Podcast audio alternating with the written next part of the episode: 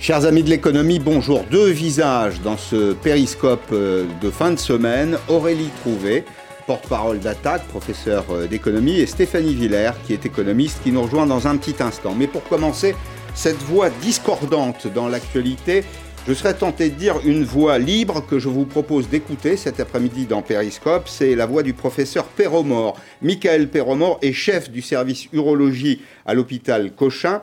Hôpital, ce qu'on ne vous a jamais dit et ce qui doit changer. Un essai à charge paru chez Albin Michel. Dans le Figaro d'hier, professeur, vous dites tout le monde savait que le passage aux 35 heures ne susciterait jamais de création d'emplois.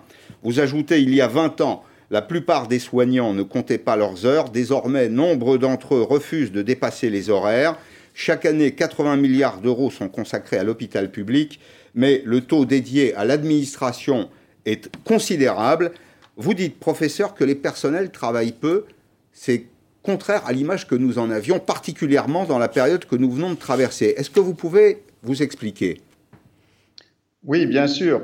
Il faut comprendre que euh, à l'hôpital public, comme euh, dans d'autres endroits d'ailleurs, euh, globalement, les gens travaillent peu puisque nous sommes aux 35 heures pour la plupart hein, des agents hospitaliers, alors que dans d'autres pays, on est à 39 ou 40 heures. Alors, il est vrai que certains travaillent beaucoup et font des heures supplémentaires, mais la plupart travaillent globalement peu. La réforme des 35 heures ne s'est pas traduite par une augmentation des effectifs à l'hôpital public? Elle s'est traduite par une stagnation des effectifs médicaux et soignants, et par contre, il y a eu une inflation euh, des recrutements administratifs. Mais euh, pour ce qui est de s'occuper des malades, en fait, ça a généré de la pénurie de personnel, puisque euh, l'activité, la demande de soins a augmenté, mais les recrutements, eux, de soignants n'ont pas augmenté et les 35 heures sont largement coupables. Alors, nous avons reçu aujourd'hui ce message sur Twitter d'Alain Villard qui, en puisant dans les euh, chiffre de la DARES nous dit 1,62 personnel non médical et sage-femme dans le privé contre 3,03 dans le public. Vous évoquez vous-même le recours aux renforts, aux intérimaires, et vous dites que ça coûte une fortune à l'hôpital public? Tout à fait, puisque alors il y a deux choses qui coûtent cher à l'hôpital public. Il y a cette inflation administrative qui génère des coûts directs en salaire et des coûts indirects en inertie, puisque les schémas décisionnels sont extrêmement lents maintenant. Et puis euh, il y a un deuxième coût qui est euh, l'appel aux soignants intérimaires, puisque ce sont des sociétés privées d'intérim qui euh, surtaxent très très cher ces mercenaires de la santé qui viennent aider nos soignants. Aurélie Trouvé est à côté de moi. Elle est membre d'Attaque, porte-parole d'Attaque. Elle est professeure d'économie. Alors, pas avec une formation médicale, mais vous avez une sensibilité autour de ces, de ces questions. Ce, que nous dit le professeur, là, est extrêmement grave dans la crise de l'hôpital que nous traversons. Alors, il se trouve qu'à Attaque, en tout cas, on, travaille beaucoup avec des représentants de, de personnel, avec des représentants syndicaux évidemment, ou encore avec le comité interhôpitaux qui regroupe des milliers de soignants en colère, effectivement, qui partagent une partie du constat. Effectivement, les, les, 35 heures euh, n'ont pas été accompagnées, c'est bien là le problème. Le problème n'est pas les 35 heures, le problème, il est que les 35 heures n'ont pas été accompagnées euh, des, des, créations d'emplois nécessaires. En fait, qu'est-ce qui s'est passé depuis 10 ans? Et c'est ce que dit le comité interhôpitaux qui regroupe les soignants, c'est que on a fortement augmenté les besoins de santé parce qu'il y a un vieillissement de la population, mmh. parce qu'il y a une multiplication, par exemple des maladies chroniques.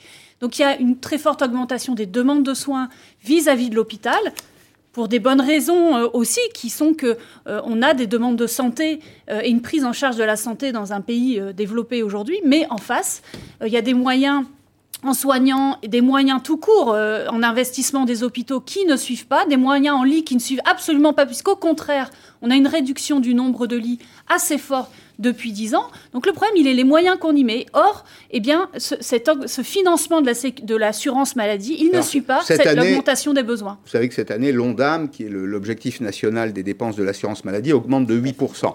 Donc je ne sais pas si ça permettra de, rattraper le retard. On est dans une période un peu particulière.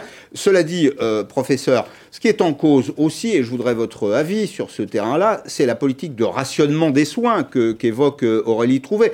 On, est dans un, domaine où bah, la demande, la demande elle ne répond pas à la logique du plaisir, mais à la logique du, besoin. Est-ce qu'il bah, faut libérer, ouvrir les vannes, les vannes financières pour l'hôpital public? Je ne suis pas sûr. Moi, je crois que l'enveloppe globale, euh, elle, est, elle, y est, puisqu'on dépense euh, autant que l'Allemagne et d'autres pays pour la santé. C'est juste que l'argent euh, n'arrive pas au bon endroit. Il est gaspillé. Nous voyons de la gabegie tous les jours à l'hôpital public. Mmh. Comment votre livre a été accueilli dans votre environnement? Que disent vos collègues, confrères autour de vous? Plutôt favorablement, puisque les choses que j'écris dans ce livre, en fait, beaucoup de gens les pensent. Euh, c'est simplement que c'est un discours un peu nouveau. Il y a plusieurs vérités. C'est vrai que euh, certains soignants sont totalement euh, désillusionnés. C'est vrai que tout devient difficile à l'hôpital. C'est vrai tout ça. Les conditions de vie sont difficiles. Mais il faut aussi reconnaître que les gens travaillent globalement peu. Il faut avoir la franchise de le dire. Je voudrais votre avis sur un sujet d'actualité. Que, pensez-vous de la facturation de la bobologie aux urgences? Euh, la mesure, elle est simple, c'est qu'on facturerait autour de 20 euros pour toute personne qui se rendrait aux urgences de l'hôpital, qui ne serait pas ensuite hospitalisée. Alors si demain, par exemple, dans mon jardin, euh, je m'ouvre un doigt avec un sécateur, j'irai évidemment aux urgences, on va me recoudre, je ne serai pas hospitalisé, mais ça va me coûter 20 euros. Est-ce que ce n'est pas particulièrement injuste? Non, je pense que c'est une mesure qui est nécessaire. Euh, je suis contre la gratuité totale des soins, sauf bien entendu pour les soins fondamentaux, c'est-à-dire les cancers, la prévention, les fractures, etc. Mais pour les petits soins légers, je pense que chacun doit contribuer. Je vous rappelle que la France est le pays au monde où le reste à charge pour les patients est le plus faible, moins de 7%.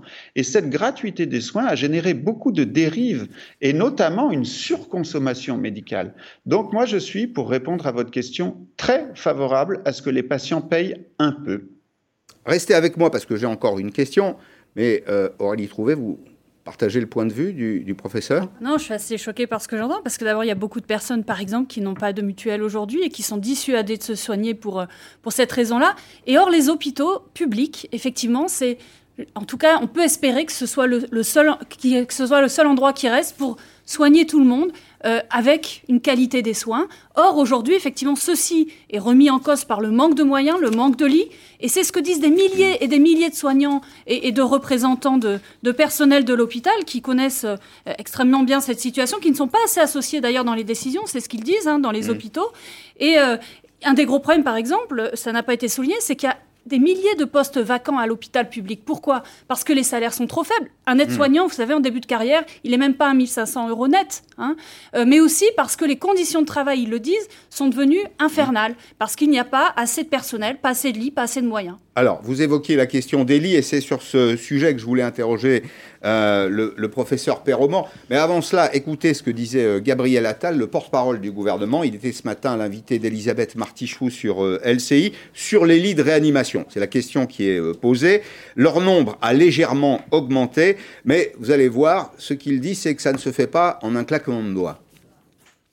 Aujourd'hui, on est un peu plus de 5000 lits. On peut monter jusqu'à. il y en avait combien en mars et on, peut, monter jusqu'à 12 000. Il y en a 5002. Oui. Il y en avait 5000 en mars. Oui. D'accord. Il n'y en a pas plus Mais Elisabeth Partichou, vous pensez qu'un lit de réanimation, euh, c'est comme aller chez Ikea et aller chercher un lit et le déployer dans un hôpital?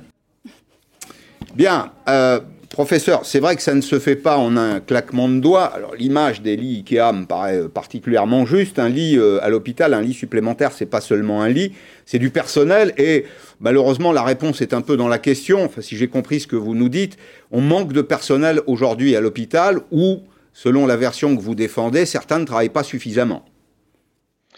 Les deux, et c'est pour ça que c'est difficile de faire passer des messages. Il y a plusieurs vérités. Il y a beaucoup d'endroits à l'hôpital où on manque de personnel parce que ça n'est plus un métier qui est attractif, donc il y a beaucoup de postes, de postes vacants, ça c'est vrai que les gens sont mal payés, mais il faut aussi reconnaître qu'un peu partout à l'hôpital, vous avez des gens qui profitent du système, de la fonction publique, qui sont souvent en arrêt maladie et qui pénalisent toute la chaîne. Donc en fait, la vérité, elle n'est pas unique, elle est multiple. Hmm. Merci professeur, merci beaucoup d'avoir passé ces dix premières minutes de périscope euh, avec nous. Je souhaitais qu'on ouvre sur ce, terrain, sur ce sujet, parce que je crois que ça préoccupe beaucoup les Français. Je reçois maintenant Stéphanie Villers et Aurélie Trouvé pour un échange, un échange qui répond à une logique contradictoire, cordiale et constructive, euh, si vous en êtes d'accord. Alors, beaucoup de, beaucoup de sujets dans l'actualité de, de, cette semaine. Je vais d'abord présenter votre petit bouquin. Aurélie, vous l'avez écrit, c'est un livre croisé avec Henri Sterdignac, ce sont des réflexions. J'ai reçu Henri il y, a quelques, il y a quelques jours, Crise économique 2020 vers un nouveau monde. C'est aux éditions euh, Economica. Et euh, je rappelle, pour ceux qui nous rejoignent, qu'Aurélie Trouvé, vous êtes porte-parole d'attaque et euh, vous êtes professeur d'économie à Agro Paris Tech. Alors, ça n'est pas le monde qui change, c'est peut-être ceux qui font le monde qui changent. J'ai une petite chose pour vous que je vais vous remettre à chacune, c'est ça. Ça vous paraîtra étonnant, voilà ce que c'est. Il faut que je le montre à ceux qui nous suivent aujourd'hui. C'est un bonbon Haribo, c'est un sac de bonbons Haribo. Pourquoi? Parce que Haribo propose aujourd'hui un produit historique de sa marque, les mini crocos, avec 30% de sucre en moins, pas d'édulcorant, de la fibre de maïs, pas de colorant. Les grandes marques changent le marché est agile finalement, Aurélie Trouvé. Je me demande, je vais vous poser la question de façon très directe, est-ce qu'on a vraiment besoin des écologistes? Parce que, regardez, les marques, elles font déjà le boulot. On a sorti un rapport euh, il y a, un an à peu près à Attaque avec euh, un grand nombre par ailleurs de, chercheurs en économie qui montrait que euh, voilà, les entreprises du CAC 40, sur ces dernières années, ont augmenté leurs émissions de gaz à effet de serre, notamment Total tout cas, si on enlève Engie, hein, qui est un cas à part, on a une augmentation des gaz à effet de serre globale dans les entreprises du CAC 40. Donc, on peut pas. Vous avez euh, suivi les, les, recommandations de l'Assemblée des actionnaires cette semaine chez Total. Oui. La part, la part du pétrole sera de 50% seulement des productions d'énergie en 2030. Alors vous allez me dire 50% c'est beaucoup. De mémoire, c'est 35% le gaz et ça doit être 15% l'électricité bas carbone. Là aussi, c'est un virage, mais est-ce qu'il ne faut pas laisser aux entreprises le temps de changer? Je, Quand même, je rappelle à peu près comment se, dirige une grande entreprise ici. C'est un conseil d'administration essentiellement piloté par des actionnaires dont l'objectif est d'augmenter les profits des capitaux qu'ils ont investis. À partir de là, c'est à l'État qui garantit l'intérêt général euh, de, euh, euh, eh bien, de réguler, de mettre des règles pour que eh bien, les, décisions des entreprises se prennent en, voilà, en fonction des urgences écologiques et sociales. En l'occurrence, il y a une urgence. C'est mm. pas euh, d'ici 10-20 ans que ça jouera, c'est dans les quelques années à venir. On a une urgence qui essaye de, réduire drastiquement les gaz à effet de serre et de combattre le réchauffement climatique. Si on veut euh, euh, limiter à 2 degrés le réchauffement du mm. climat, ce qui est encore en dessous des accords de Paris, mm. il faudrait laisser 80% des énergies fossiles dans le sol. Et c'est pas Autrement dit, Autrement dit, ça mm. demande un chamboulement, une transformation très profonde des modes de production et de consommation. Et je pense qu'au contraire, il faut que l'État puisse planifier euh, de façon courageuse et réguler les entreprises pour qu'elles puissent justement, enfin, pour qu'elles soient contraintes, pardon, euh, de répondre à cette urgence climatique. Stéphanie je pense qu'on arrive au même constat. Il y a un vrai défi euh, écologique. Euh, par contre, euh, je pense qu'en fait, tous ces changements viennent plutôt de, la base. Hein. C'est bien parce que le client veut plus manger du 100% sucre parce qu'il a pris conscience que c'était mauvais pour sa santé que il euh, impose aux entreprises de changer euh, à la fois et, euh, d'évoluer dans leurs produits. Hein. et on voit bien en fait dans les derniers les, mouvements qui ont fait que tout d'un coup la transition écologique devenait incontournable est devenue un phénomène de mode. Alors faut voir entre le marketing politique et la vraie réalité, le vrai mm. besoin hein, de ces transitions écologiques. Je pense que euh, les, euh, les, marches euh, qui ont été faites par les jeunes, lancées par Greta Thunberg, ça a fait son chemin. Et aujourd'hui, en ça fait, irrigue la société. Voilà, c'est bien parce qu'il y a cette pression-là de l'opinion publique que à la fois l'État euh, change et se sent obligé, mais il faut pas oublier que les politiques, en fait, ils ont une durée de vie qui euh, correspond à leur calendrier euh, électoral. Donc, il faut à la fois et les entreprises ont une durée de vie en moyenne inférieure à la nôtre puisque c'est 60 ans. Hein. donc, il faut compter en fait sur une, une volonté collective et, et, c'est bien grâce à ces, ces, jeunes, par exemple, parce qu'on voit quand même c'est la jeune génération hein, qui s'empare de ces thèmes-là. Ou la réglementation, la réglementation européenne sur les émissions de CO2, par exemple. Vous avez lu comme moi probablement cette semaine dans la presse que les constructeurs automobiles euh, avance à marche forcée dans le domaine de l'innovation pour rentrer dans les, dans les critères euh, des, accords européens On voit les entreprises, en fait, elles craignent pas les contraintes, en fait. Hein. Euh, elles, juste, effectivement, elles vont rechigner parce que ça les oblige à changer leur modèle de production. Donc, euh, mais si on leur impose, et si la réglementation, la réglementation a un vrai rôle, hein, c'est-à-dire, mmh. effectivement, on peut pas faire, pas, ça veut pas rien dire, la transition écologique. Il faut bien mettre des nouvelles normes et guider à la fois le consommateur et guider l'entreprise. Mm.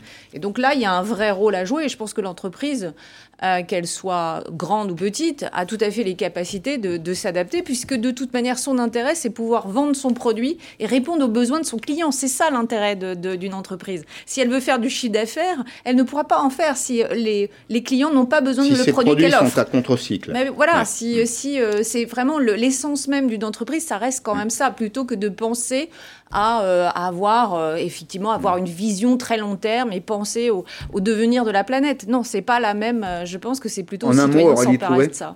Il y aura un moyen très simple aujourd'hui d'aller de l'avant, ce que ne fait pas le gouvernement, ce serait de conditionner toutes les, tous les dizaines de milliards d'euros qui sont aujourd'hui euh, déversés pour aider les, grandes entreprises face à la crise, de euh, les conditionner à une véritable transition écologique, notamment en, proposant des, vrais plans de, conversion euh, pour, par exemple, atteindre les accords de, les, objectifs de l'accord de Paris. C'est pas le cas, pas le cas aujourd'hui, évidemment. Bah, la baisse, vous avez vu le dernier plan de relance de 100 milliards. Il y a une baisse chaque année de 20 milliards euh, des impôts de production non conditionnés à la transition écologique et mm. sociale. Donc ça, c'est très concret. C'est justement une non-réponse du gouvernement au changement climatique et à la crise écologique. Il y a 30 milliards quand même qui sont euh, alloués à la transition. on, pourrait y revenir. 30 milliards, mais c'est pas destiné, la baisse des impôts de production, c'est pas destiné simplement à, soutenir l'emploi. Quand on mesure le, poids fiscal, le fardeau fiscal sur les entreprises françaises, qu'on compare à leurs voisines, on vit dans un monde ouvert.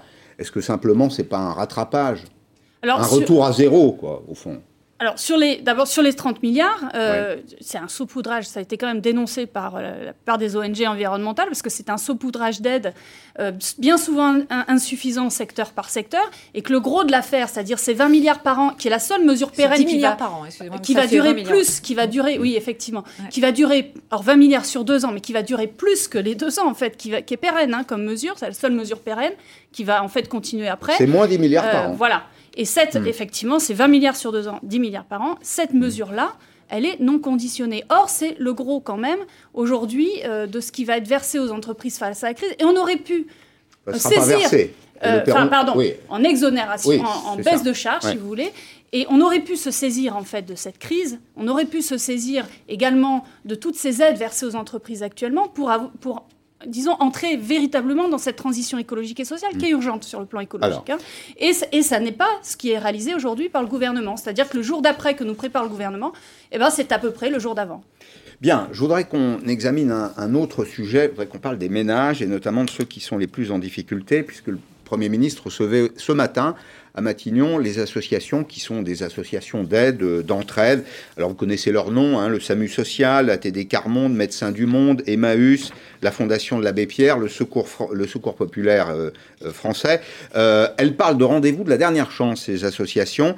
Le gouvernement, lui, répond par l'acte 2 du plan de pauvreté pendant la période du confinement. Je le disais hier, 1,3 million de familles se sont adressés à ces associations pour des paniers euh, alimentaires. La moitié, c'est ce qui est frappant, la moitié ne s'était jamais manifestée. Alors le plan d'aide du gouvernement, il existe déjà. Il y a déjà des mesures qui ont été prises pour soutenir les plus en difficulté. Retenez par exemple ces quelques mesures que nous avons euh, résumées. L'aide aux foyers modestes, elle a été euh, augmentée en fonction de la situation de chacun, de 150 à, 550 euros.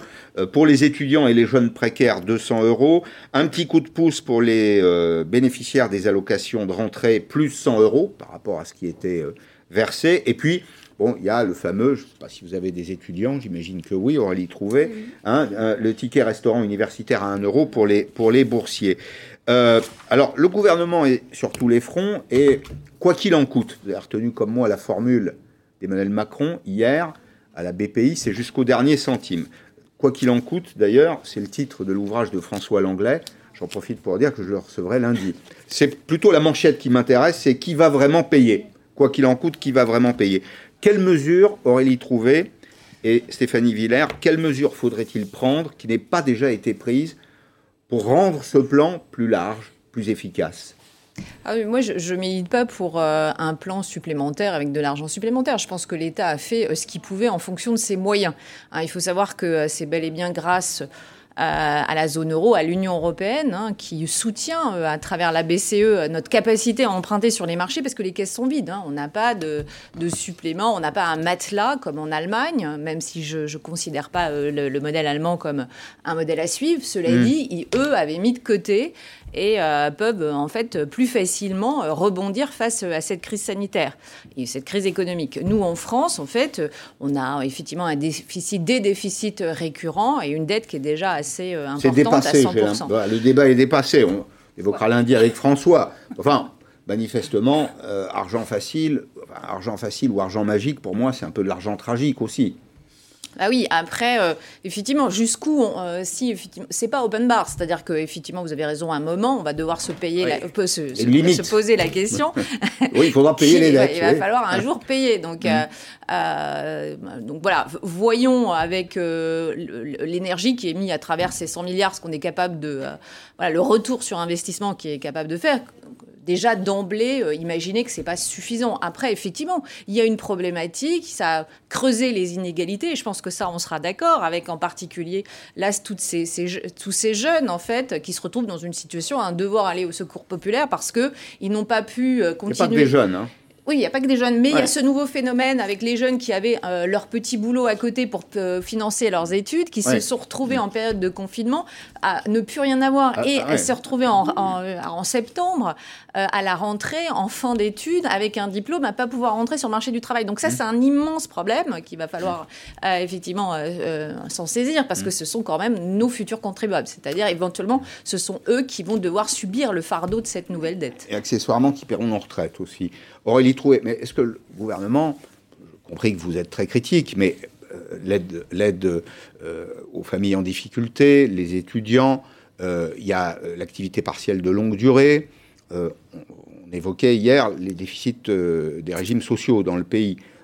les PGE, les, les, prêts garantis par l'État pour les entreprises, c'est pas uniquement pour les entreprises, on l'a bien compris, c'est aussi pour soutenir les emplois dans les entreprises. Je repose ma question, quelles mesures vous retiendriez, vous, qui n'ait pas déjà été prise et qu'il faudrait prendre selon vous Beaucoup.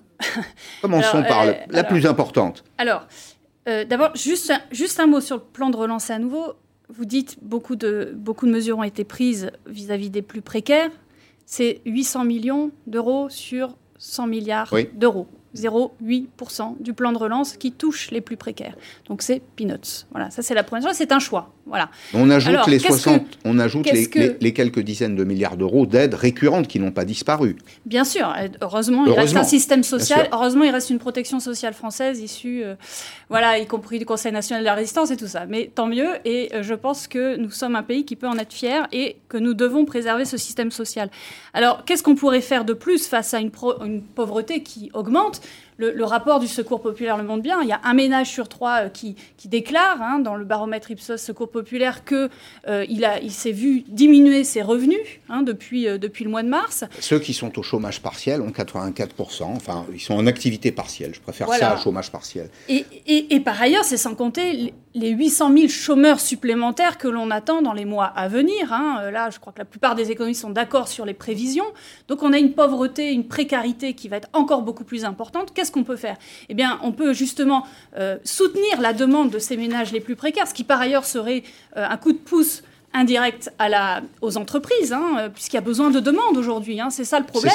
Et donc, on peut hausser les minima sociaux. Par exemple, faire en sorte que le revenu social d'activité à peine la, moitié des bénéficiaires potentiels touchent aujourd'hui ce revenu social d'activité. Faire en sorte, par exemple, que ce revenu social d'activité, tout le monde puisse le toucher parmi les bénéficiaires potentiels et qu'il soit augmenté.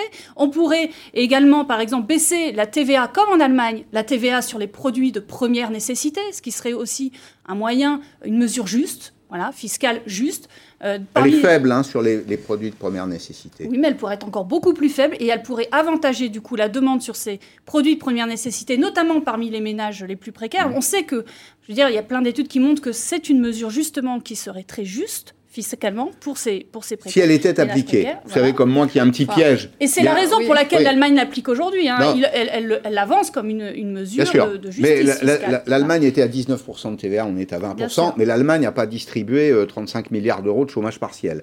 Elle en a distribué 10 milliards, beaucoup moins.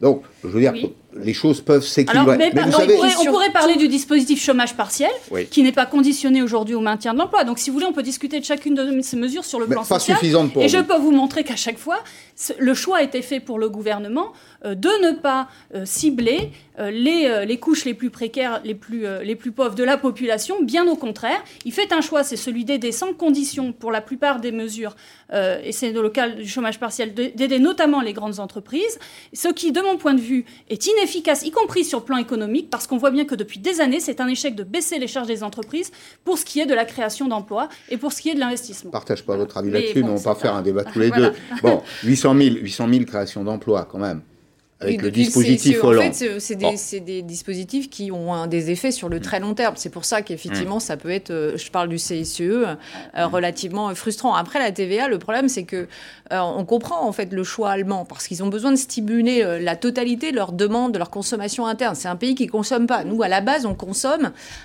et le problème, c'est qu'on consomme beaucoup de produits étrangers. Donc, lorsqu'on baisse la TVA, on incite, en fait, on dégrade notre balance commerciale, en fait, parce qu'on va plutôt. Et donc, on, dans, baisse le prix des importations chinoises, allemandes, etc. C'est ça. Et dans ce cadre-là, en fait, on soutient pas euh, nos, industries. Donc, c'est peut-être aussi pour ça qu'on met euh, généralement euh, la TVA de côté, en considérant que c'est pas véritablement une mesure qui peut s'orienter pour aider, en fait, les, plus pauvres, en fait, mhm. hein, sur les, pour stimuler leur, leur consommation. Alors, il y a un point sur lequel je voudrais vous entendre aussi, et c'est un de mes chevaux de bataille, je, suis attaché à cette idée. Guillaume Gibault, vous savez, qui est le fondateur de l'entreprise à succès, le slip français, Made in France, écrit aujourd'hui dans le journal Le Monde que sa priorité, le Monde a demandé euh, les priorités de trois personnalités. Il y a notamment Cécile Duflot, tant d'argent qui ne va pas dans le bon sens, c'est un peu votre point de vue. Au passage, d'ailleurs, elle dit qu'il n'y aura pas de sauvetage miraculeux par la technologie, c'est-à-dire qu'elle ne croit pas véritablement dans l'innovation j'ajouterai dans le progrès, mais je l'inviterai éventuellement pour en parler. Et il y a Guillaume Gibault qui dit la commande publique. C'est ça mon cheval de bataille. La commande publique essentielle, 100 milliards d'euros chaque année en France. C'est l'équivalent du plan de relance. Est-ce qu'il ne faut pas changer notre modèle dans ce domaine? Être un peu moins naïf que nos voisins L'orienter en partie vers les entreprises françaises, euh, Stéphanie Villers? Bah, Il faut que collectivement on soit d'accord hein, pour euh, adhérer au Made in France euh, et euh, donner un avantage à nos, à nos produits français. C'est pas que le Made in France. La commande publique, c'est euh, la réfection d'une école, c'est la construction d'un hôpital, c'est nos, nos, nos, entreprises de travaux publics, du bâtiment, c'est nos électriciens, c'est le commerce autour. Enfin, c'est ça l'idée de la commande publique. C'est-à-dire des appels d'offres qui soient orientés vers les... en partie fléchés, au moins avec un minimum, comme le font les Américains, comme le font tous les autres. C'est-à-dire qu'effectivement, les autres sont très protectionnistes par rapport à leur emploi, alors que nous, mais euh, c'est sur l'Europe. Hein. les pays européens, en fait, on n'est pas les seuls hein, euh, à, privilégier le coût hein, plutôt que euh, l'origine des, salariés. Donc là, il faudrait revoir en fait les différents statuts qui ont été votés au sein de l'Union européenne pour. Il y a quand même cette libre circulation à la fois des capitaux, des biens, des services, mais aussi des hommes qui, leur permet. Voilà, mais, non, non, attendez, moi je, je, je, partage. C'est bien de dire il faut une priorité, mais on n'en a juste pas les, les moyens réglementaire. Mais c'est pas une affaire de volonté, Stéphanie Villard Attendez, là c'est juste une affaire de volonté. bien sûr qu'on peut maintenir le principe du marché libre, de la concurrence, etc. On n'est pas obligé d'être idiot. On n'est pas obligé d'utiliser l'argent des Français pour financer des entreprises polonaises ou roumaines. Bah alors après, il faut revenir sur, euh, sur nos traités, nos engagements en fait. Hein. c'est une autre réflexion qu'il faut avoir. Il ne faut pas faire partie de cette zone de libre-échange qui s'appelle l'Union européenne, hein, où on, on a été tous collectivement d'accord, les 27, mmh. il y en a un qui est plus d'accord, c'est la Grande-Bretagne, pour laisser euh, cette revoir circulation des. Euh, je ne dis pas qu'il faut changer de modèle, je dis qu'il faut revoir les curseurs. je suis à fond d'accord avec vous. Je pense hmm. qu'aujourd'hui, il faudrait. Hmm. Mais pour une fois, non, mais vous voyez, on a quand même des points d'accord. Hmm. Je pense qu'effectivement, dans les, marchés publics, il faut pouvoir préférer des producteurs locaux, comme le font d'ailleurs effectivement les États-Unis. On a un petit problème quand même, c'est qu'on est en train de, de négocier et de signer des accords de libre-échange dans lesquels, au contraire, on est en train de sanctuariser cette règle de non-préférence des producteurs locaux. Et même, par exemple, avec le Canada, on va obliger le Canada à s'aligner sur le droit de la concurrence européen qui empêche de préférer les producteurs locaux. Et donc, effectivement, c'est un problème de droit de la concurrence européen. On a un droit de la concurrence européen qui empêche ça. Et eh bien, effectivement, je pense qu'un jour, peut-être, quand on aura un gouvernement progressiste qui veut véritablement faire de la relocalisation, notamment en passant par les marchés publics, il faudra avoir le courage de désobéir au nom au nom, je dis bien, du progrès social et écologique, et, au nom de la relocalisation écologique et solidaire, qu'il faudra effectivement avoir le courage de désobéir à certaines règles européennes, ou en tout cas d'aller courageusement euh, les renégocier à une échelle notamment européenne. Après, si, tout le monde fait son va vers plus de protectionnisme. Mais tout le monde fait déjà du protectionnisme, on est les derniers, c'est pour ça que je pose la question. L'Union européenne, c'est pas le projet. Hein. après, je dis juste qui est, je ne dis pas. la, construction de, de l'Europe, c'était justement plus de libre-échange parce que ça nous permettait à la fois nous développer, mais aussi développer les pays les plus pauvres. Hein. Ça nous a, la mondialisation n'a pas fait que des dégâts, ça a quand même pu, tirer quand même un certain nombre de, pays de la pauvreté, en tout cas de sa population. Donc il faut quand même hmm. pas euh, jeter euh, le bébé avec l'eau du bain. Je ne jette pas le bébé avec l'eau du bain. Non, mais je dis simplement que bah, quand les règles sont écrites, on peut les changer. Mais il faut, être, être d'accord à 27. Après tout On, l'a souvent fait, hein, je ne veux pas dire, mais euh, par exemple, euh, la Banque Centrale Européenne n'a pas tout à fait complètement respecté le traité de Maastricht euh, après la crise de 2008. Donc, je veux dire, quand il quand, quand y a vraiment besoin et je considère que la crise climatique est un, il y a un vrai besoin d'y répondre. Quand il y a un vrai besoin, eh ben, il faut pouvoir effectivement rediscuter les règles européennes.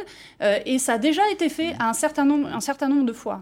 On s'arrête cinq minutes parce qu'il faut qu'on garde du temps pour parler de la publicité. Pourquoi la publicité? Ben Parce que la publicité, c'est une industrie en crise. On en a besoin d'ailleurs pour financer euh, une presse euh, indépendante. Elle apporte de la création, elle soutient les, entreprises. On va en parler dans une petite seconde. On dira un mot aussi du plan du gouvernement pour les PME, les petites entreprises. Pourquoi ben Parce que les petits patrons aujourd'hui sont euh, face à l'impuissance, face aussi à la culpabilité à l'isolement. Il faut les aider. Et puis, s'il nous reste du temps, on essaiera de euh, séparer le vrai du faux autour de la 5G. À tout de suite.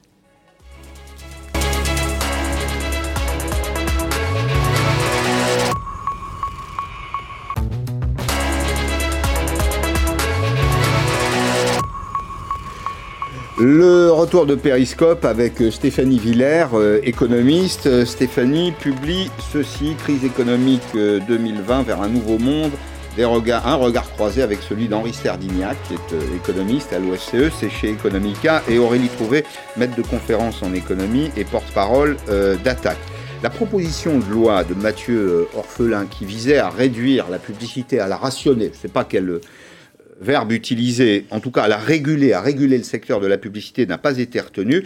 Le secteur de la publicité, il est très inquiet. Alors ça vous paraîtra peut-être secondaire, mais le financement des médias indépendants dépend notamment de la publicité. Et cette semaine, Mercedes Serra, qui est une grande voix, une grande voix de femme, euh, qui a été une grande dirigeante d'entreprise, qui a dirigé de grandes entreprises de communication, dit attention, si on rationne la publicité sur le média télévisé, la publicité, elle ira, où ça? Sur les GAFA. Google, Amazon, Facebook, Apple, etc. Et on connaît le statut fiscal de ces entreprises qui échappent à l'impôt. Bruno Le Maire accueille avec enthousiasme, le ministre de l'économie, une initiative de la première agence indépendante de publicité du, pays en faveur, on va le commenter, d'un crédit publicité. Les conditions du retour de la croissance. J'ai vu que était lancé euh, aujourd'hui crédit pub par le groupe Heroix, Arkea Banque, et par la BPI France, qui fait un travail d'ailleurs absolument formidable dans cette période de crise, je tiens à le signaler, qui va permettre aux PME et aux ETI de financer leur publicité, alors même qu'aujourd'hui il y a moins de clients, il y a moins de prospects, il y a moins de possibilités économiques. C'est une excellente initiative. C'est une excellente initiative. Anthony Raveau, le patron d'Heroix, est avec nous. Bonjour, est-ce que vous me recevez bien? Bonjour Pascal, oui, je vous reçois. Bonjour Anthony. Dans cette période de crise, comment est-ce que vous êtes parvenu à convaincre le, le ministre de l'économie, Bruno Le Maire, de soutenir l'idée d'un crédit pour faire de la pub? Quelle est la justification économique? Alors, on n'a pas réussi à convaincre euh, Bruno Le Maire, le, ministre de l'économie. On l'a interpellé donc euh, au mois de juin. On lui a fait cette proposition de créer le crédit pub. Et euh, compte tenu du fait qu'en fait le plan de relance est plutôt basé sur l'offre plutôt que sur la demande, euh, le crédit pub n'a pas été euh, retenu. Et donc c'est la raison pour laquelle nous avons décidé de le créer nous-mêmes, en fait avec une banque, la banque Arkea. Donc c'est une initiative citoyenne. nous avons décidé de, de créer donc ce, ce, crédit pub qui permet en fait aux entreprises qui le souhaitent de communiquer tout de suite et de rembourser dans deux ans. Parce qu'il y a un besoin immédiat. C'est ça, il y a un besoin immédiat des entreprises. Les entreprises sont en tension de trésorerie, enfin on le dit tous les jours dans, dans Periscope. Il faut leur donner un petit coup de pouce pour se faire voir, c'est ça, et pour euh, trouver leur public alors, plus que pour se faire voir, la, publicité est le levier le plus puissant de vente aujourd'hui. Euh, euh, la meilleure manière de booster son chiffre d'affaires lorsqu'on est une PME ou un ETI, une ETI, euh, c'est clairement de faire de la publicité. Les résultats sont assez immédiats et instantanés. Et donc, pouvoir communiquer tout de suite, c'est relancer tout de suite son activité, donc engranger des commandes et avec ce crédit publicitaire, on a la possibilité de rembourser dans deux ans. Donc, on a la possibilité de régénérer de la trésorerie, donc de la profitabilité. Et donc, euh, c'est un dispositif qui est beaucoup plus confort que euh, si, évidemment, on incite les entreprises juste à faire de la publicité et de gréver leur trésorerie. Je vous interromps une seconde. On va échanger avec euh, Aurélie Trouvé. J'imagine que vous êtes proche, non, de Mathieu Orphelin? Proche de ses idées. En tout cas, je, je, soutiens tout à fait cette proposition de loi, effectivement. Euh, Mais là, cette idée, cette idée, vous comprenez quand même que les entreprises ont besoin de, de vendre, non? On est, on est à un moment, bah tout à l'heure, vous nous disiez, bon, il faut stimuler la demande. Bah, alors, mais je comprends que les publicitaires euh, euh, et compagnie disent ah ben c'est parce que on donne pas assez la possibilité de faire de la pub. Mais enfin, en l'occurrence, si on fait de l'économie de base, le premier problème des entreprises aujourd'hui, c'est la demande qui est en face, c'est-à-dire euh, les personnes qui vont venir acheter leurs produits. Mmh. Donc, c'est, j'en reviens à ce qu'on se disait au tout début du débat, c'est-à-dire qu'aujourd'hui, il faut soutenir la demande. Et comment on soutient la demande de la manière la plus efficace possible? En donnant les moyens aux personnes de pouvoir acheter. Donc, c'est en, voilà, par le relèvement des minima sociaux, des salaires, etc. Très bien. Et moins par la publicité. Voilà, Mais attendez, eh, y a 100 milliards d'euros d'épargne dans le pays. Ah, il y a bien sûr des ménages qui ah, sont en difficulté. non, mais qui épargne Attention, les 100 milliards. 100 milliards d'euros. Oui, mais 100 milliards, c'est. Parlons-en de l'épargne, parce que c'est pas, c'est pas du tout distribué euh, de la même façon en fonction des couches sociales. En fait, c'est les couches sociales et des régions. Mmh, mmh. Vous, savez bien que c'est les couches sociales mmh. les plus favorisées, effectivement, qui épargnent beaucoup. Euh, mais en l'occurrence, les couches les plus précaires, euh, voilà, l'épargne est quand même relativement faible. Bon, je vous laisse. Euh, Stéphanie. Euh, oui, enfin, l'épargne est faite, mais, mais euh, au niveau macro, elle est, elle est très élevée, hein, puisqu'on a une épargne financière qui est de plus de 5 000 milliards. Hein.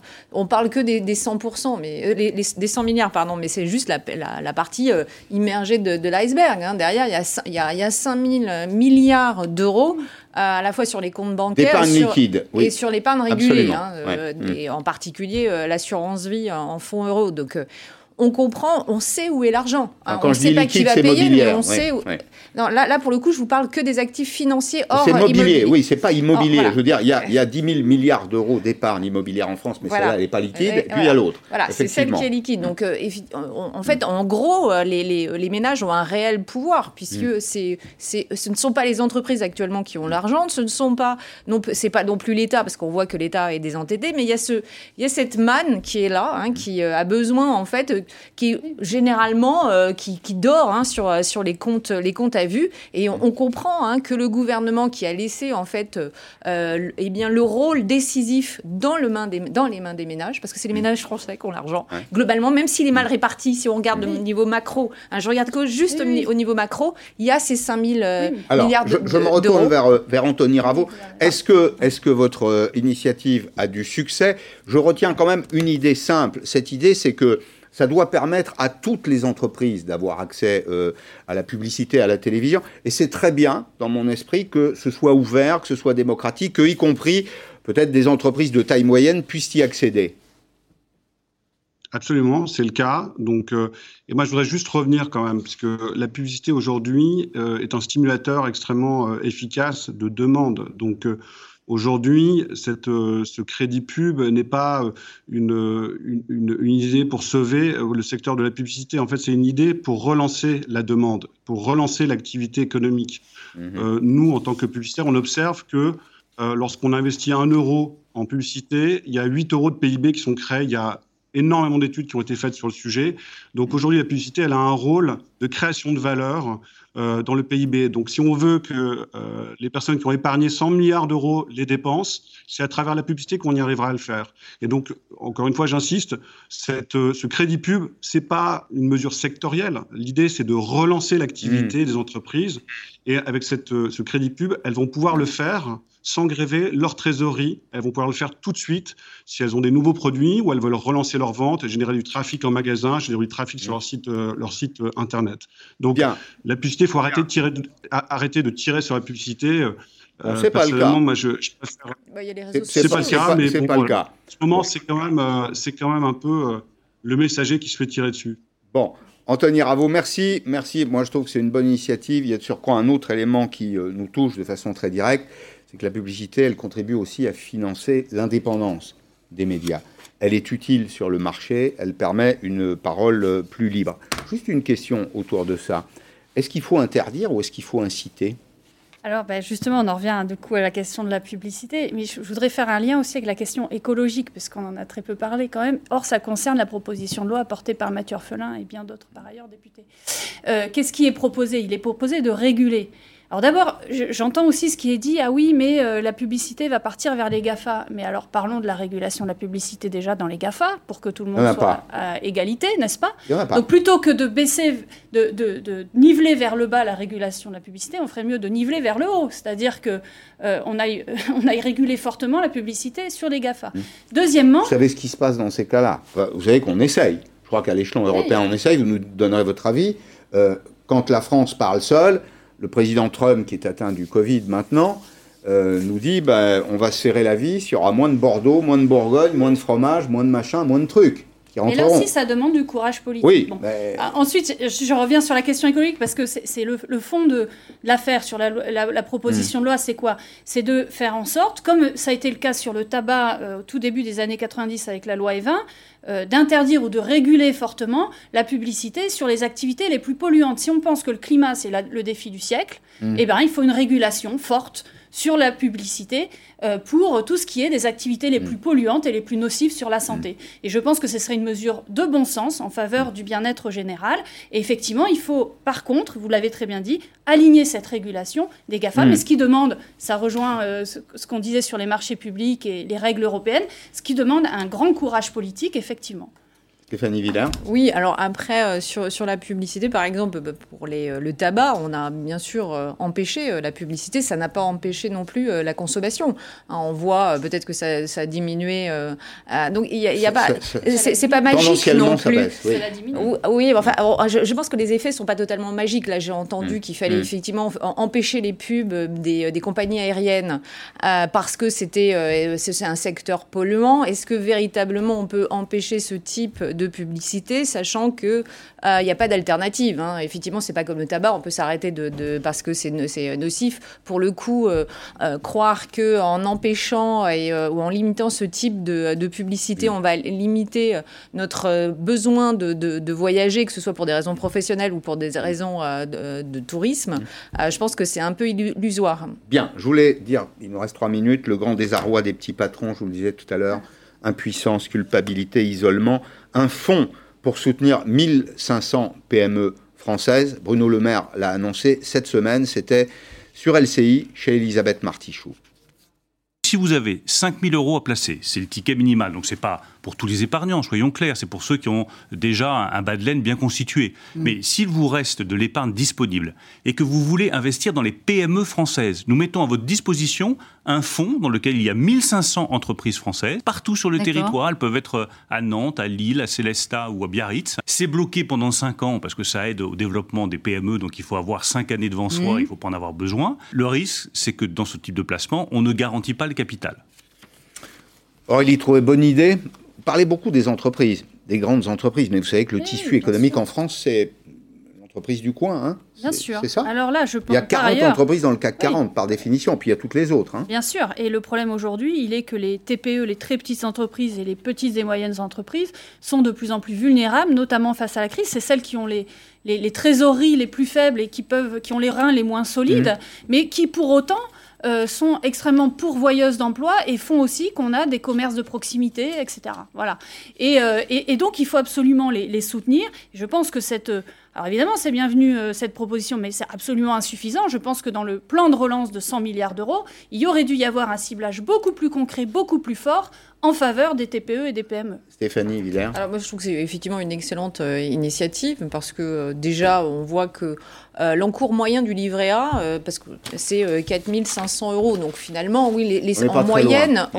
on, les a. Donc le livret A c'est 0,5% d'intérêt en fin d'année. Donc et là ce serait 5 après 5 ans d'immobilisation du capital. Voilà, voilà, évidemment on peut pas prévoir et garantir, mais c'est effectivement un peu plus rémunérateur mm. et en plus derrière ça il y a une utilité puisqu'on finance euh, à la fois notre région, enfin nos régions, et ça, on finance aussi nos emplois. Donc euh, mm. il faut, euh, c'est toute la difficulté depuis des années en fait. Hein, l'ensemble de notre épargne, en, gros, finance la dette publique française et ne va pas dans la sphère réelle. Mm. L'idée, c'est de venir petit à petit soutenir nos, nos, entreprises grâce à notre épargne. Merci Stéphanie Villers, merci Aurélie Trouvé. J'étais ravi de vous recevoir. Je rappelle votre bouquin, Crise économique 2020 vers un nouveau monde viendrai avec le vôtre la prochaine fois. Eh ben oui, Merci. Merci à vous tous de nous avoir suivis. Je vous souhaite un très bon week-end, Arlette Chabot, dans quelques instants sur LCI. À lundi avec mon camarade François Langlais. À lundi.